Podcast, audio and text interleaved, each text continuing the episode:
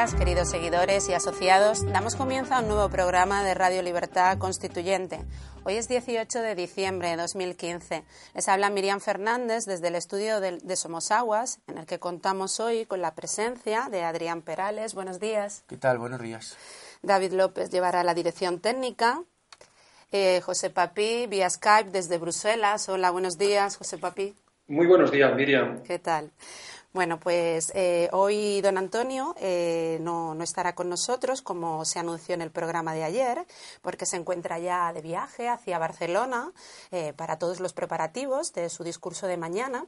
Y entonces en el programa de mañana eh, se retransmitirá también el, el discurso que, que dará en el, en el Hotel Rich. Bueno, pues paso la palabra ya a, a Adrián. Pues yo quería contarle a los oyentes y contaros a vosotros también eh, brevemente algo de la experiencia que, que, tuve el otro día, el lunes, eh, con el juicio eh, defendiendo a don Antonio.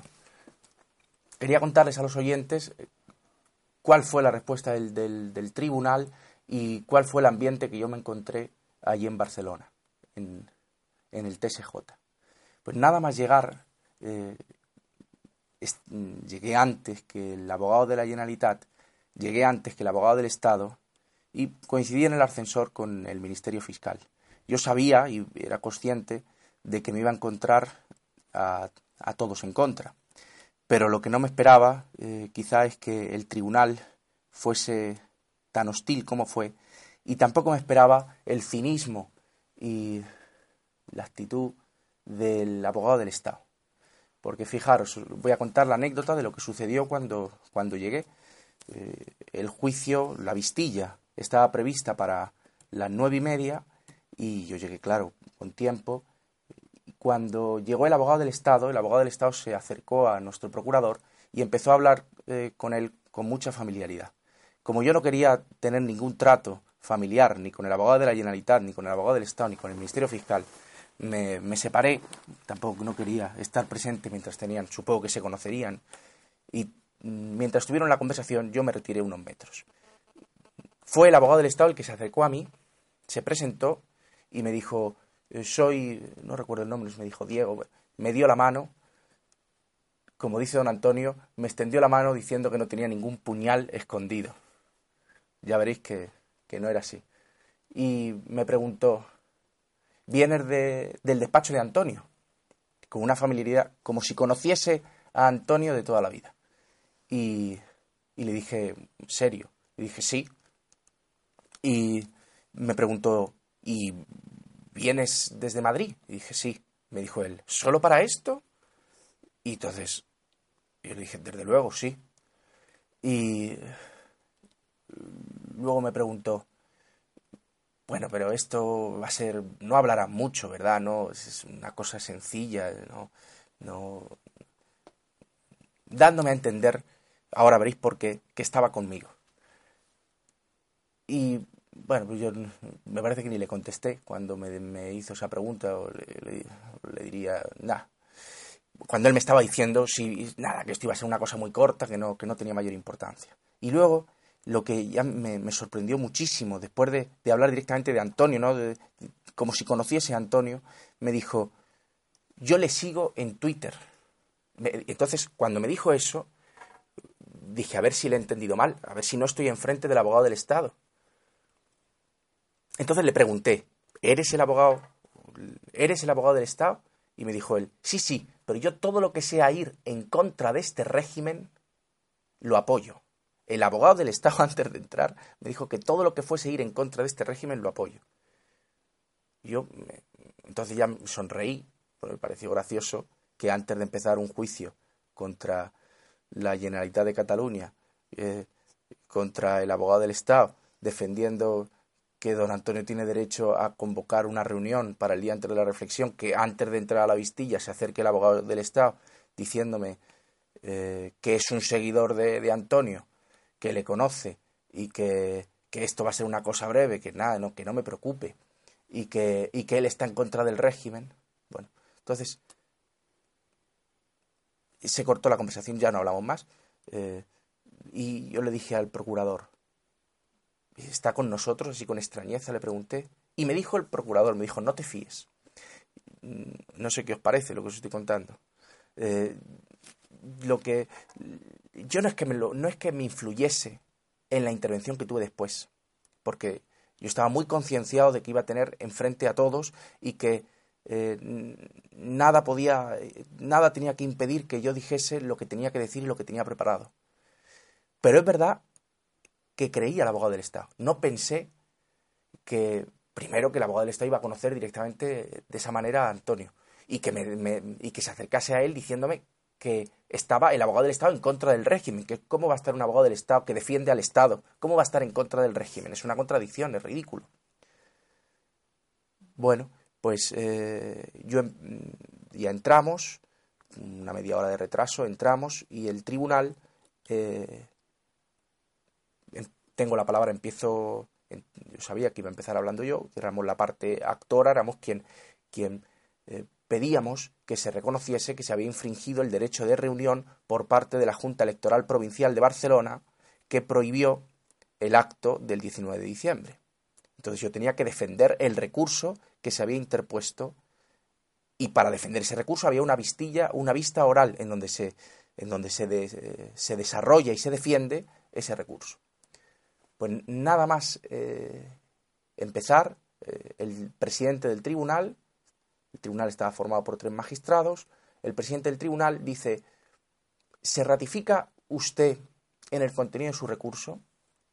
Yo tenía preparado el comienzo de la intervención diciendo, eh, ilustrísimas señorías, vengo a defender el derecho de reunión todos estamos obligados a defender el derecho de reunión. También lo está el abogado del Estado y el abogado de la Generalitat y el Ministerio Fiscal. Y espero que defiendan, como voy a defender yo, que la Junta Electoral eh, Provincial de Barcelona ha infringido el derecho de reunión. Bueno, pues nada, acabo de empezar y me dice el tribunal. No, no, le he preguntado a usted solo si se ratifica en el contenido de su recurso, nada más. Y entonces le contesto yo al tribunal. Sí, señoría, me ratifico, pero vengo a defender el derecho de reunión y me vuelve a cortar. No, no, no le he preguntado si viene usted a una. Le he preguntado solo si se ratifica en el contenido del recurso. y le mal que era una vista oral. Entonces le, digo yo, señoría, ¿me permitirá hacer alegaciones? Y, dijo, yo creo que no me contestó a, a, esa pregunta.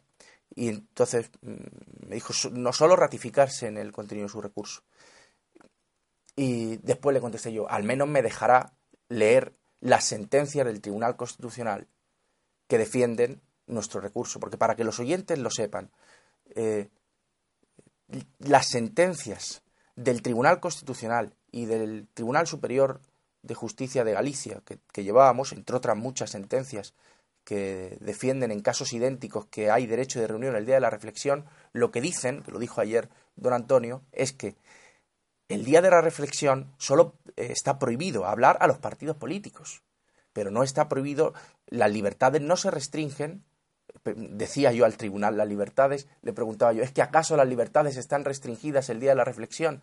Claro, si en vez de un juicio fuese un debate, le hubiese dicho, no es que estén restringidas solo el día de la reflexión, como ustedes están reconociendo, es que están restringidas los 365 días del año. Y la prueba es que mm, si ustedes acatasen la Constitución, aceptarían que ese día hubo derecho, había derecho de reunión.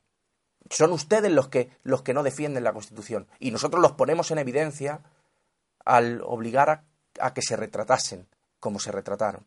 Bueno, pues decía que mm, estaba diciendo que eh, el, tribunal, eh, no, estaba contando a los oyentes las sentencias. Las sentencias que, que llevaba para defender el recurso decían, por ejemplo, reconocían el derecho de un sindicato de estudiantes a realizar una manifestación el día de la reflexión pidiendo eh, menos recortes para, para, la escuela pública y reconociendo el, tribunal que eso tiene contenido político. Y le, y, le, reconocían con imposición de costas a la otra parte, al abogado del, a la parte contraria, que tenían derecho de reunión el sindicato de estudiantes, no recuerdo de, qué universidad. Por ejemplo, en otro caso, los preferentistas eh, hay otra sentencia distinta, les hablo ahora de otra sentencia a los oyentes, otra sentencia del Tribunal eh, Superior de Justicia de Galicia reconoce el derecho de eh, reconoce el derecho de los preferentistas a manifestarse el día de la reflexión en contra del, de, que de Bankia y de en fin para tratar de defender sus derechos de, derechos económicos y para intentar influir en la política económica del, del, gobierno para que le concediesen ayudas. En fin, esa es otra sentencia. Y, otra, y una tercera sentencia, la del Tribunal Constitucional que defendíamos, que, que sustentaba la petición de nuestro recurso, decía, reconocía el derecho de una plataforma eh, en defensa de los, los derechos de la mujer a, a convocar el 8 de marzo una manifestación, que era el día previo también a la, a la votación. Y dentro de esa plataforma estaba Izquierda Unida. Y lo que, la doctrina que sentó el Tribunal Constitucional a partir de esa sentencia fue que solo está prohibida, solo se debe prohibir, solo es correcta la prohibición de una reunión el día de la reflexión si el abogado del Estado si la parte contraria o si la Administración acredita que tal y como concibió el acto el promotor de la manifestación o de la reunión, ese acto, esa reunión estaba concebida para captar votos. Y, quizá es la parte con la que mm, la parte del juicio en, donde más satisfecho me quedo porque al menos me escucharon el abogado del Estado y el abogado de la, de la Generalitat decirles que mi cliente, que ya es un orgullo decir mi cliente siendo don Antonio, que, que mi cliente tiene 88 años, que ha escrito centenares de artículos en distintos diarios de tirada nacional, que ha publicado pues, libros políticos que todos conocemos, el discurso de la República ante la alternativa democrática, frente a la gran mentira, pasiones en Le dije que había escrito, creo que son cinco libros políticos, y le retaba al abogado del Estado, al abogado de la Generalitat o al Ministerio Fiscal que encontrasen una sola frase en donde don Antonio pidiese el voto para un partido político, que si la encontraban me callaría. Doy mi palabra de honor de que se lo dije así, en lo poco que me dejaron hablar, al abogado del Estado y al abogado de la Generalitat. Y, saben nuestros oyentes que es verdad, que si tenemos una sentencia del Tribunal Constitucional que dice que solo está prohibido la manifestación el día de, la jornada de reflexión a los partidos políticos, a los candidatos, también dice la ley, la, la LOREG, o a aquellas organizaciones que tengan la intención de captar votos. ¿Cómo va a ser la reunión eh, prevista, que estaba prevista que se celebrara en la Plaza de San Jaume eh, de Don Antonio, un acto electoral si no ha pedido el voto para ningún partido en su vida. Bueno, pues ese era el argumento central junto, con que correspondía a ellos acreditar de qué y motivar, que no lo hacen, en qué medida podía incidir en el derecho de reunión esa manifestación convocada. Bueno, pues cada vez que, que yo eh, decía esto, el tribunal me interrumpía. No me permitió hablar, hasta el punto de que me llamó al orden. Y es verdad que, no es fácil delante de un tribunal que te manda a callar y de tres y del abogado del Estado, del abogado de la Generalitat y del Ministerio Fiscal, eh, defendiendo los tres que no había el menor derecho de reunión eh, el día de la reflexión. Pero yo sabía, lo que a mí se me pasaba por la cabeza es que estaba defendiendo Antonio tenía también en la cabeza a los oyentes, a los seguidores de Antonio, algo que estaba muy por encima de cualquier pleito. Y nada, pues mm, yo no podía, no podía hablar si, me, si me, quitaban la palabra, pero lo que estaba dispuesto es a que yo seguiría hablando hasta que, mm, hasta que me la quitasen. Es decir, me llamaron al orden, continué y dije no todo lo que tenía pensado decir, pero una parte de lo que, y desde luego lo que he dicho a los oyentes ahora que les he dicho. Que lo, que lo que les he dicho a los oyentes que dije el, día de la vistilla.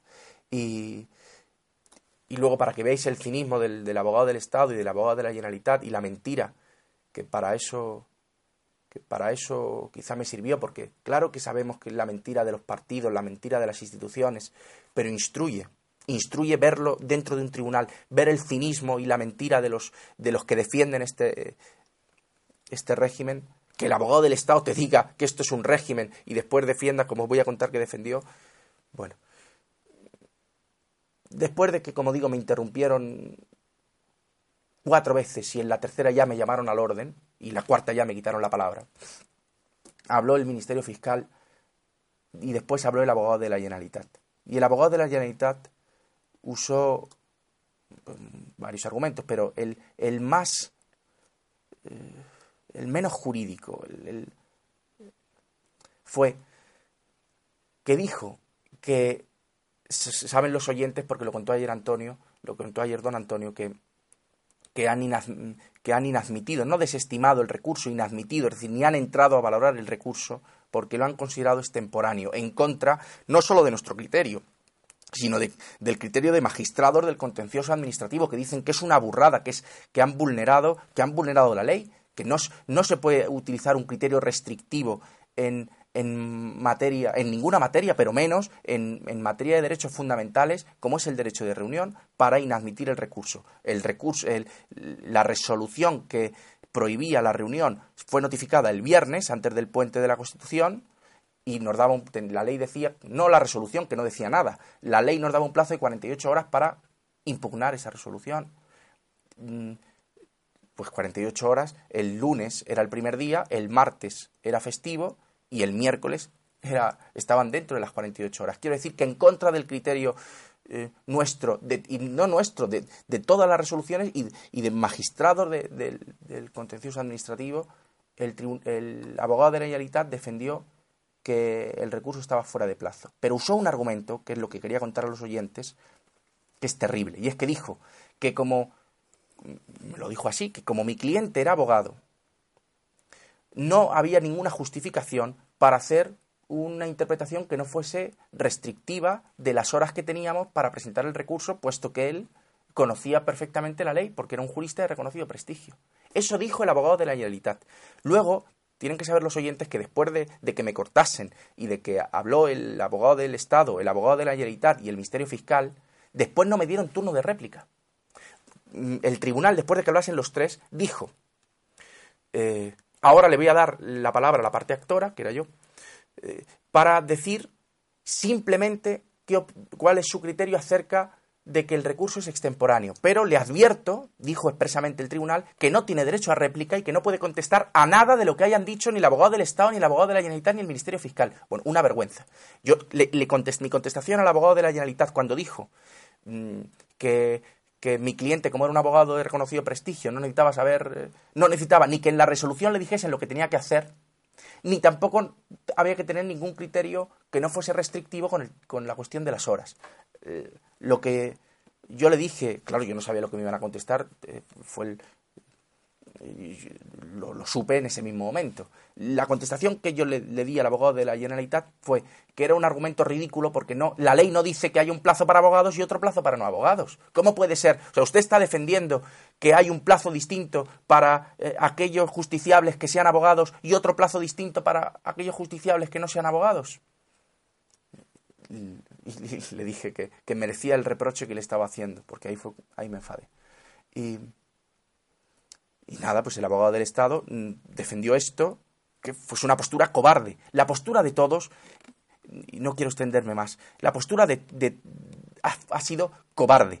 Cobarde la del abogado de la Generalitat usando este argumento que he dicho. Ahora veréis por qué también cobarde la del abogado del Estado, primero haciéndome ver que está conmigo y que se va a allanar como en otros procedimientos. No es que lo que yo pensase era una locura, es que el abogado del Estado, en procedimientos igual a este, en las sentencias del Tribunal Superior de Justicia de Galicia, que es las que he dicho antes, eh, que defienden el derecho de sindicatos de estudiantes a reunirse el día de, mm, de la jornada de reflexión y de los preferentistas a reunirse el día del, pues en esos procedimientos el abogado del Estado se allanaba a la petición del recurrente. Y yo no me parecía eh, imposible que el abogado del Estado se allanase. Y era lo que yo en mi intervención iba, iba, a procurar, decirles que se debían de allanar como se habían allanado en, otros, en otras cuestiones iguales a, la que, a la que ahí nos traía. digo que es cobarde que el abogado del Estado trate de decirme que está conmigo, que no me extienda mucho, que esto es un tema fácil, que además conoce a Antonio y que está en contra del régimen, para luego tratar de. Para luego defender todo lo contrario, que no hay derecho de reunión y que. y que. y que mm, Antonio quería mm, captar votos. Eso dijo. El mismo abogado del Estado que me dijo que, mm, que esto era un régimen, dijo que luego Antonio quería captar votos. Bueno, pues em, después digo que era cobarde el abogado de la Generalitat y el abogado del Estado y el tribunal, porque fijaros, el tribunal después dictó auto, resolvió el asunto mm, el martes. La vista fue el lunes. Y el miércoles rectificó. Tienen que saber los oyentes que las, ni los autos ni las sentencias, las resoluciones judiciales no pueden modificarse salvo que se corrijan errores materiales, errores aritméticos, pueden, o pueden aclarar algún concepto que no esté claro, algún concepto oscuro, nunca pueden eh, mm, rectificar su fallo. Y en cualquier caso, eh, la variación de cualquier resolución judicial es algo excepcional. Una vez que está firmada la resolución no se puede cambiar. ¿Y sabéis cuál fue el cambio que ha hecho? ¿Cuál ha sido la rectificación que ha hecho el tribunal de la resolución que dictó el martes. El martes dicta una resolución y el miércoles la modifica. Pues eh, en los tribunales colegiados, como este, el Tribunal Superior de Justicia, no es, un solo no es un solo juez, no es un solo magistrado el que dicta las resoluciones. Son tres. Es un ponente y los otros tres aceptan o no los argumentos de la ponencia. Pues la rectificación que hizo es para decir, en vez de inadmito el recurso presentado por Antonio García Trevijano, dijo inadmitimos. ¿Y por qué? Pues porque la responsabilidad así recae de forma en, en todos, de forma colegiada en todos los, los magistrados. Ahí la cobardía del tribunal es que se acoge al argumento del abogado de la Generalitat diciendo que el, que el recurso es extemporáneo, que está fuera de plazo. ¿Para qué? Para no pronunciarse sobre el contenido, para no retratarse más aunque ya bastante, yo que estuve allí lo vi y salí sabiendo cuando llamé a Antonio y, me dijo, no hay ninguna posibilidad. Me dijo, ¿cómo lo has visto? Le dije mal y le conté lo que os he contado ahora y, él me dijo entonces, no, no hay ninguna posibilidad de que lo... Pues eh, digo que la cobardía del tribunal es haber usado ese argumento que, no, que es falso, que no, vamos a ver, la ley no dice en ningún, en ningún sitio dice de la ley que cuando una resolución de un plazo de 48 horas, esas horas hayan de entenderse naturales. Lo que defendió el abogado de la Generalitat es que el recurso tenía que haber presentado el domingo, cuando el domingo el registro estaba cerrado. Se recibió el recurso el, viernes y que se tenía que haber presentado el domingo, y que como el domingo estaba cerrado, como máximo teníamos hasta el lunes. Yo defendí que no, que, que si la ley no, dice que esas horas, que el, el plazo que teníamos de 48 horas para recurrir eran hábiles, perdón, si no dice que eran naturales, se tiene que entender que eran hábiles y que no se puede aplicar un no se puede aplicar un criterio restrictivo en materia de derechos fundamentales, ni un formalismo enervante para no entrar sobre el fondo de la cuestión. Bueno, pues nada, de, todo esto que dije de nada sirvió, porque saben los oyentes que, que lo, lo inadmitieron. Y digo que es, que es cobarde mm, que no se hayan retra que el Tribunal Superior de Justicia de Cataluña no haya querido dar argumentos para defender que no estaba de acuerdo con el derecho de reunión. Mm, y el abogado de la Generalitat igual usar un argumento así como que, eh, que los plazos dependen de si uno es abogado o si no es abogado. Y el cinismo del abogado del Estado pues fue tremendo. Lo del abogado del Estado no tiene nombre, era el más inteligente de los tres, el mejor preparado, el que intervino mejor, el Ministerio Fiscal, nada. Y el abogado de la Generalitat tampoco usó este argumento, pero el, el más inteligente ya veis la trampa que me tendió. El, más inteligente era el abogado del Estado. Y el abogado del Estado defendió que la resolución de la Junta Electoral Provincial de Barcelona, que no era un acto administrativo. Eso defendió, que no había acto administrativo, porque lo que el cinismo suyo era que la, Dirección General de Seguridad de, de Cataluña había pedido un informe a la Junta Electoral Provincial y que la Junta Electoral Provincial había simplemente que era un informe, que lo que, que la resolución que le llegó a Antonio aquí, que era un informe, que no era nada más, que no es que no era una prohibición expresa hacerla, que era simplemente un informe. Fijaos qué manera de tirar la piedra y esconder la mano. Primero prohíbo la esa fue la postura del abogado del Estado. Primero prohíbo mm, mi, mi, negociado, como decía él, la Junta Electoral Provincial prohíbe el acto y luego dice, dice que no tiene la competencia. El abogado del Estado defendía que era una cosa de la Generalitat. Y en eso es verdad, lo defendíamos nosotros igual. Pero, pero lo que no es de recibo es decir que no produce, que no, que no era un acto administrativo. Lo que yo le respondí al abogado del Estado es que acaso no, produjo efectos jurídicos la resolución de la Junta Electoral Provincial, es que acaso don Antonio puede celebrar el sábado la reunión convocada, pero si recibe una llamada del Agustina ha recibido una llamada de los Mossos de Escuadra advirtiéndole de que no se puede celebrar la reunión, y el abogado del Estado, después de que reciba una... No, después, antes. Eh, dice el abogado del Estado que su resolución no produce efectos jurídicos. No, dice que no es un acto administrativo. Bueno, yo creo que no hace falta seguir, que es evidente la mentira y el cinismo del abogado del Estado diciendo que su resolución, que la resolución de su negociado no produce, no, no es un acto jurídico. Bueno, y, y, con, ese, con ese panorama se, se, yo me fui enfadado, claro, y, y, el tribunal, pues levantó la sesión y dijo que quedaba visto para sentencia. ¿Qué os parece? ¿Qué te parece, José? Eh, en fin, eh, es un relato emocionante el que has hecho. He estado escuchándolo muy atentamente. Me vienen dos pensamientos a la cabeza. Uno, lo que has vivido pone en evidencia que vivimos en un régimen. Pone en evidencia de que no hay ley, de que, en fin, de que es muy complicado confiar en un sistema que es capaz de decir una cosa a la contraria. Eh, a mí, a mí me, parece, me, parece, me entristece lo, que estoy escuchando. Y la segunda idea que me ha venido a la cabeza es que los, los siervos eh, le temen todavía, hay algo que le temen aún más que a la verdad, y a lo que más le temen es a la libertad. Es verdad, José. Porque yo creo que si se les quitaran las cadenas, si se les quitaran las esposas, no sabrían ni qué hacer. Sí, es que un esclavo no acepta que otro, que otro sea libre. No lo acepta, no acepta que otro defienda defienda, no, no, no aceptan que otro eh, quiera ser libre y, lo y, no sea un, un, esclavo igual que los demás. ¿sí? Yo creo que ha sido, lo ha relatado, vamos, magníficamente. Eh, yo tenía mucho interés en, en, saber todo lo que viviste el otro día en Barcelona. Si acaso hacerte una pregunta, ¿cabe recurso a esta resolución? No, la resolución no cabe recurso. Mm, el Pedro, el criterio de, de Pedro Manuel González es que, que bueno, que habría un incidente de nulidad de actuaciones y eso eh, es evidente que las irregularidades de este, de este proceso han sido innumerables. Fijaos, por ejemplo, el, argumento, ellos dicen que nosotros presentamos el recurso fuera de plazo cuando, eh, cuando la Dirección General, cuando la autoridad gubernativa había dejado transcurrir el plazo de las 72 horas que tenía para prohibir el acto. Entonces las horas cuentan como le sale al tribunal como quiere el tribunal que contarlas. Bueno, te contesto, y es que cabría un, un recurso de amparo ante el Tribunal Constitucional, cabría un incidente de nulidad de actuaciones por la vía jurisdiccional. Pero claro, eh, el criterio de Pedro Manuel González es que mm, habría una carencia sobrevenida del objeto litigioso.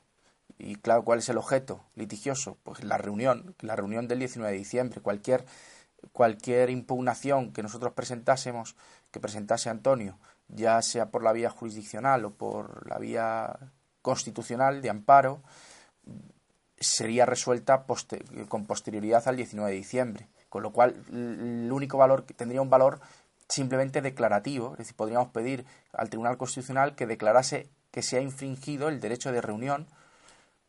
En el asunto, por ejemplo, que, que os he contado de una de las sentencias, Mm, sucedió igual y es que ya el Tribunal Constitucional cuando se pronunció era tarde. Cabría eso, pero pero pero lo que no cabe es que se pueda celebrar la reunión del 19. No podemos acudir a ninguna instancia que declare que el 19 de diciembre, o sea, mañana, ¿no? Eh, la reunión se puede celebrar. El, ante el auto, y así lo dice el propio auto que inadmite el recurso, dice que no cabe recurso ordinario alguno. Cabe el, incidente de nulidad, que es un recurso extraordinario, o, el amparo. Mm. a mí también, Adrián, me, han emocionado tus palabras y cómo, cómo has relatado, porque intento ponerme en tu situación y la verdad es que es bastante complicado.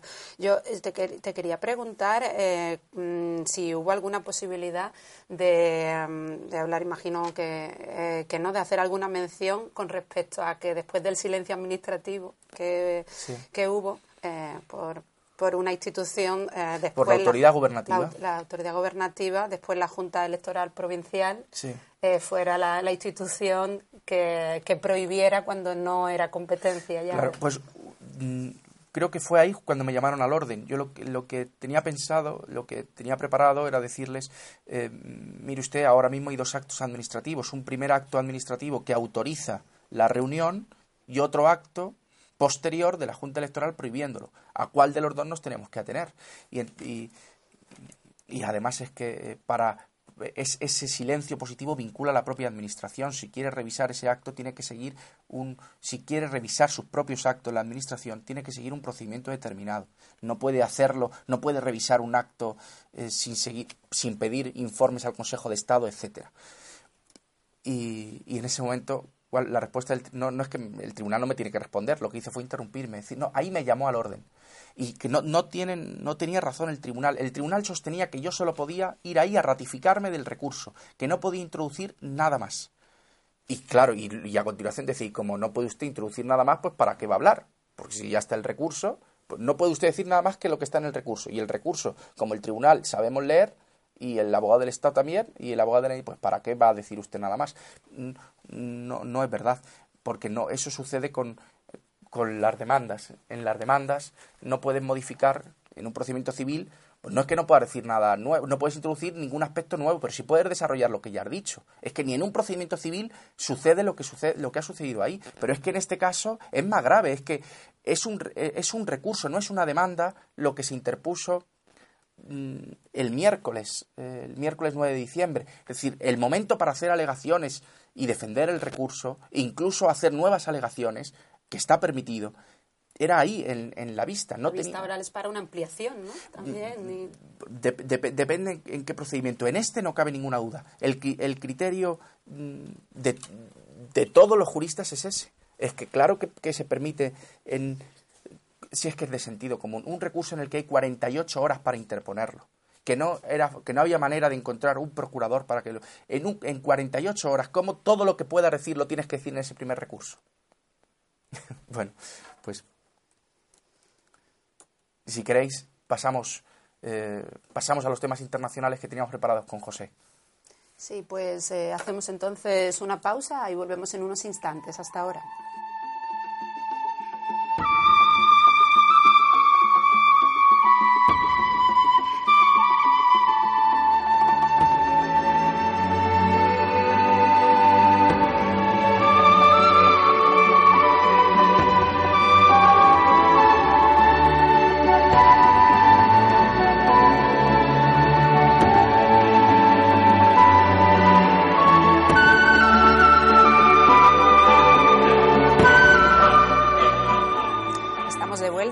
Ustedes y pasamos ahora a hablar de noticias internacionales. En el periódico El País, en la página 6, aparece la siguiente noticia. La Unión Europea rechaza casi sin fisuras las propuestas de Cameron.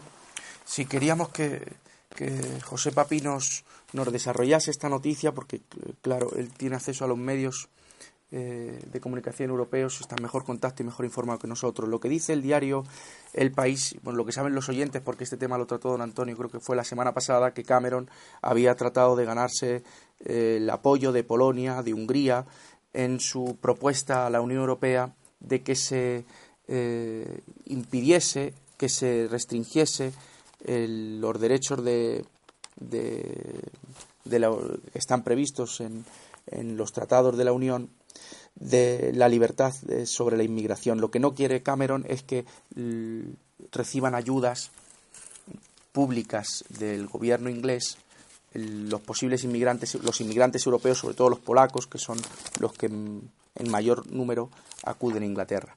Y eh, lo que dice el diario hoy es que mm, la respuesta que le han dado a Cameron los, eh, los, mm, países europeos es que seremos duros para defender dos líneas rojas, la libre, eh, la libre circulación y el principio de, no discriminación, dijo el presidente del Consejo, Donald Tusk, al acabar la reunión.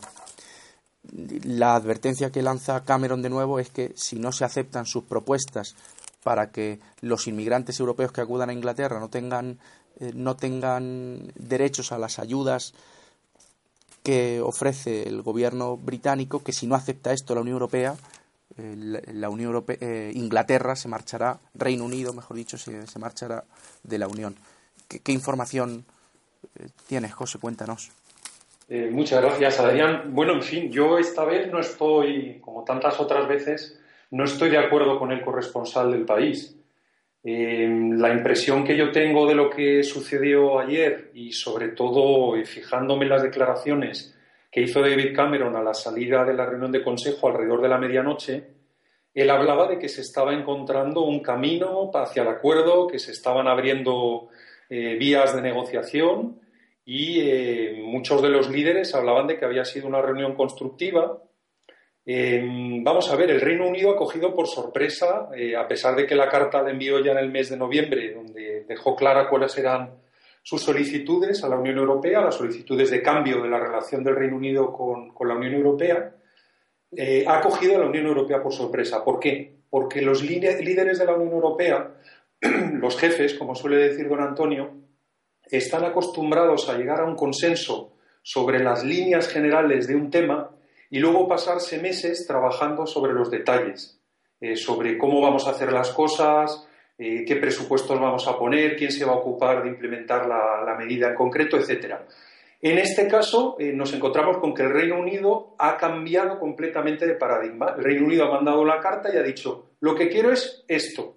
Y ha propuesto la medida concreta, ha propuesto la solución desde el principio con lo cual tiene completamente descolocados a los líderes europeos, a los jefes europeos, que no saben exactamente cómo negociar esto con el Reino Unido.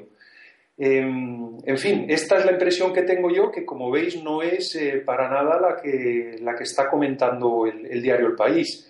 En semanarios europeos eh, me ha encantado un titular del semanario político que em, decía hoy, eh, o llamaba a la cumbre que se ha celebrado, la cumbre que no fue. ¿Por qué? Porque prácticamente no se ha decidido nada. Es una cumbre que ha tenido de fondo la cuestión de la crisis de los refugiados, como sabéis, con Angela Merkel en un, curiosamente, en una posición cada vez más débil en el debate, con muchos países que se niegan absolutamente a aceptar eh, la propuesta de cuotas que lleva flotando en el aire varios meses. Un segundo tema, el Reino Unido, el referéndum del Reino Unido. Eh, y un tercer tema de fondo que se ha dejado pasar y que os comenté la semana pasada es el mantenimiento de las sanciones a Rusia, que no se va a tratar hasta hoy a las 5 de la tarde. ¿De acuerdo? Se ha sacado de la agenda oficial de la reunión de, de primeros ministros y jefes de Estado y se va a ver en la reunión eh, B, que se llama, que tienen los embajadores de los Estados miembros ante la Unión Europea. A las 5 sabremos si la Unión Europea mantiene esas sanciones a Rusia o no. ¿Y mm, hay algún criterio acerca de qué es lo que puede suceder, qué es lo más probable o la postura de los distintos países? Yo, eh, sí, sí, lo hablábamos también la semana pasada. Yo creo que se van a mantener. Creo que se van a mantener eh, a pesar de la presión que han hecho los lobbies empresariales a la Comisión Europea insistiendo en que, bueno, esto había tenido un impacto muy negativo en las exportaciones europeas, que habían sufrido un descenso del 12,1% en las exportaciones a Rusia desde que comenzaron las sanciones. Y a pesar de eso, pues bueno, eh, como sabéis, altos funcionarios del Departamento del Tesoro americano estuvieron de turné por Europa la semana pasada, visitaron Italia, visitaron Alemania, visitaron el Reino Unido para asegurarse una mayoría que ya sabíamos eh, que estaba también Polonia ahí apoyando. Y vamos, mi impresión es que las sanciones se van a continuar. Eh, yo personalmente opino que es una majadería, pero se van a continuar. ¿Y, ¿Y conoces la postura de Francia? Porque supongo que Francia, después del ataque del ISIS en París y de la eh, de, que se acercase a Rusia y de que sean aliados en Siria, eh, ha podido cambiar de criterio, aunque yo no tengo información sobre ese tema. ¿Tú sabes algo? Sí, sí, sí, vamos a ver. Eh, es Vox Populi, vamos, que, Francia está a favor de quitar las sanciones. Quitar las sanciones. La semana pasada comentábamos, bueno, que Hollande lo había declarado en algunas ocasiones, que la figura de moda en Francia, Marine Le Pen, también lo ha dicho abiertamente, que está en contra. Y bueno, y también quisiera, aprovechando la pregunta que me haces, eh, agradecer a un oyente que, que, me rectificó el otro día y tiene toda la razón, porque yo comentaba que Francia había sufrido un duro golpe en un contrato militar de 1.200 millones de euros con Rusia, y yo aludía a unos helicópteros anfibios que eran el objeto de ese contrato, y ahí había hablado de memoria y me había equivocado. En concreto, se trataba de unos portaaviones para transportar helicópteros anfibios. Ese contrato lo perdió Francia, 1.200 millones de euros por razón de las sanciones. Y, en fin, eh, agradecer al oyente que me, que me rectificara y darle las gracias por el comentario. ¿Y, el, y la postura del Reino Unido al respecto de las sanciones a Rusia después de que el Parlamento británico eh, apoyase la intervención en Siria, ¿sabes cuál es? Yo tengo entendido que es a favor, a favor de las sanciones. A favor de las sanciones. En efecto. En efecto, por eso los, eh, los delegados, vamos, los funcionarios del Departamento del Tesoro norteamericano, en la turné del año pasado, de, la semana pasada, disculpadme, como sabían ya que tenían al Reino Unido y a Polonia de cara, lo que visitaron fue eh, Italia y Alemania, además del Reino Unido, para asegurarse una mayoría importante de países.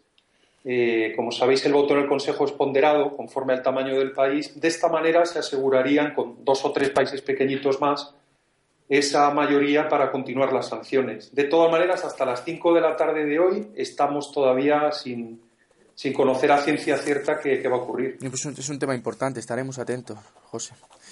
Pues eh, si quieres comentar algo más de este tema y si no, pasamos a otra noticia. ¿Quieres decir algo más, José?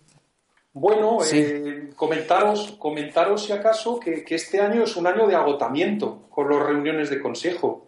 Yo recuerdo allá por los años 2004, 2005, 2006, estoy seguro que os acordáis de leerlo en prensa, los eh, eh, primeros ministros y los jefes de Estado se reunían tres, cuatro, cinco veces al año, ¿no? ¿Os acordáis de aquellas reuniones a las que asistía Felipe González, Aznar, eh, que ocurrían de tanto en tanto? Este año ha habido diez reuniones de Consejo Europeo. Sí es un agotamiento de reuniones. Yo creo que ya los, los primeros ministros, cuando asisten a estas reuniones, no saben si vienen a decidir, si no vienen a decidir, si vienen a hablar, si es importante, si no es importante. A, darse caricias también, porque Merkel, eh, creo que ha sido en esta, ¿no, José? Cuando le ha, le ha se ha interesado por, el, por la salud de Mariano y... Hombre, la, la, verdad es que el, el tema de, del ataque a, a, Mariano Rajoy ha, ha, hecho muchas portadas internacionales en las últimas 48 horas. Yo he estado sorprendido. Incluso en los países nórdicos, eh, yo el otro día me comentaban que en el Helsinki Sanomat, en el, en el periódico de cabecera finlandés, eh, también en la portada se veía, se veía la cara vamos, la cara enrojecida de, de, Mariano Rajoy tras el ataque. José, te quería preguntar, ¿vas a Barcelona eh, para la reunión de mañana? Todavía no, no lo tengo decidido. Estoy pendiente de un tema familiar intentando arreglarlo para poder acercarme. Estoy todavía haciendo intento de última hora, vamos, para, para estar con vosotros. Pues si queréis, hacemos una pausa unos segundos de música y continuamos.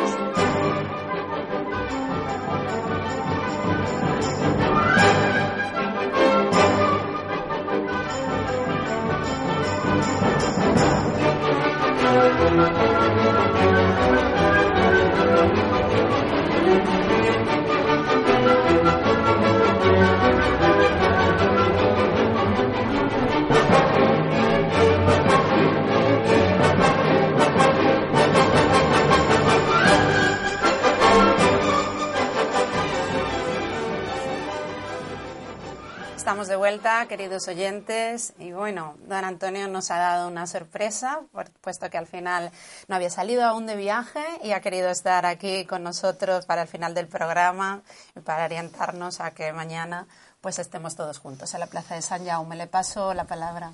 Hola, don Antonio. Sí, le voy a leer, don Antonio, una noticia que, viene en el, en el diario El Mundo, en, en internacional, que dice los narcosobrinos de Nicolás Maduro se declararon no culpables, detenidos en Estados Unidos, los sobrinos de Maduro, por exportar cocaína, los dos jóvenes se enfrentan a cadena perpetua. Dice el diario El Mundo que el caso de los narcosobrinos, que apasiona buena parte de Venezuela, vivió ayer una nueva vuelta de tuerca en una corte federal de Nueva York. Entre lágrimas y rezos, Efraín Campos Flores, de 29 años, y Francisco Flores Freitas, de 30, sobrinos de Cilia Flores, la mujer de Nicolás Maduro, se declararon no culpables de conspirar para exportar a Estados Unidos al menos 5 kilos de cocaína desde Honduras. Bien, eh, eh, no tiene interés político, eh, pero yo quiero aprovechar que como estos días he dedicado bastante atención a lo que está sucediendo en Venezuela, y no es normal que no sea comprendido porque unos, los que tratan de molestarme por mala fe, y la mayoría porque no tienen mayor conocimiento que el que dice la prensa sobre Venezuela, prometí y dije, y, el otro día no pude encontrarlo porque mis ayudantes no lo encontraron, que quería explicar lo que Simón Bolívar había querido hacer, eh, qué es lo que había entendido Simón Bolívar por el cuarto poder, que era el poder electoral. Bueno, aprovecho la ocasión para decir que Simón Bolívar eh, era hijo de una familia muy noble de Caracas y que fue en Europa, concretamente en Francia, donde se hizo, nació su vocación de libertador. Eh, y cuando terminó la, guerra de independencia de, claro, de Venezuela, de, de, esa parte de, América Latina, eh, en la batalla de Ayacucho, que fue en el año 24, termina, después de terminada y por tanto la guerra de independencia. Sin embargo, en julio del año siguiente, de 1825, los diputados de, del Estado, de un Estado nuevo que fundaron, dándole el nombre de Simón Bolívar a lo que es el Alto Perú, lo que hoy es Bolivia. Y a propósito de esa creación de ese nuevo Estado, Simón Bolívar pronunció un discurso muy célebre, en donde habla por primera vez de ese cuarto poder. Y es en ese contexto donde Bolívar se dirigió al Congreso eh, expresando los fundamentos de la Constitución, de, donde puso en marcha las medidas y, los y el mensaje que tracía las, las ideas fundamentales de Simón Bolívar. Gracias a ese mensaje conocemos muy bien el pensamiento de Simón Bolívar y sé que yo lo he traducido fiel y literalmente cuando, cada vez que he hablado de él.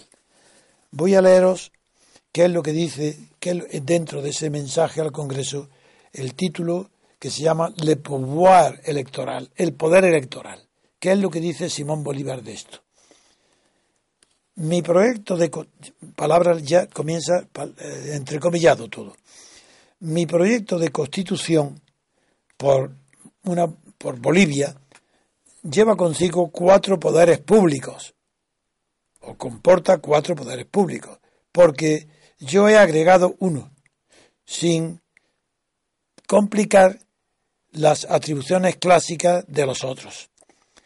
Es el poder electoral que recibe una extensión que él no conocía en los regímenes asimismo llamados liberales y que se acerca mucho de aquel que se conoce con el nombre de régimen federativo. Hago aquí un paréntesis para decir que desde Locke, que habló del poder federativo, no se había empleado. Simón Bolívar se ve que aquí ha conocido a, Locke, o al menos eh, Miranda, lo, lo, vi porque habla del, régimen federativo. Es el poder internacional del poder ejecutivo, el poder, Sí, el poder internacional, sí. Continúa con las palabras literales de Simón Bolívar. Me ha parecido no solamente útil, sino fácil acordar, conceder a los representantes inmediatos del pueblo los privilegios que quizá que deben que los privilegios que más desean los ciudadanos en los departamentos, en las provincias y en los cantones. Esto de los cantones, otro paréntesis que hago, es el germen de lo que se llama hoy comuna, comunal, de lo que, como hemos hablado estos días del Parlamento Comunal, cuando habla de los cantones, eh, Simón Bolívar es el germen o el fundamento de lo que luego fue comunal. Nada es más importante, continúa Bolívar, para un ciudadano que la elección de sus legisladores, de sus jefes, de sus jueces y de sus guías. Los colegios electorales de cada provincia representan las necesidades y los intereses de la población, que si se quejan de infracciones a las leyes y de los abusos cometidos por los agentes del Estado, es allí donde se ve. Ahora diré, no sin alguna exactitud, que no sin algo de exactitud, que estas asambleas participan de los derechos de que gozan los gobiernos autónomos de los estados confederados. De esa manera, un nuevo contrapeso se ha agregado para, el balancear el Ejecutivo y el régimen se rodea de más garantías, uniendo de más de ganando más popularidad y adquiriendo nuevos títulos de excelencia entre las más grandes democracias. Diez ciudadanos, con esto voy a terminar ya para que sepan lo que, de qué va, diez ciudadanos designan un elector. La nación se encuentra pues representada por el décimo, la décima parte de sus ciudadanos. Nada no, nada no es exigido de los elegidos, sino es más que actitudes, unas pocas actitudes. Eh, no es necesario de que tengan los elegidos bienes, patrimonio, para, para representar la justa función del soberano, con mayúsculas. Pero el elegido debe saber escribir sin voto, firmar, firmar su nombre, no, no, no escribir, firmar su nombre y leer las leyes.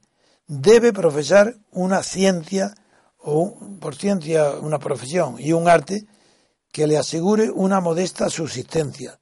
Solos los vicios de la ociosidad y de la ignorancia total pueden excluir a este representante, porque el ejercicio del poder público exige saber y exige saber y honestidad, no el dinero.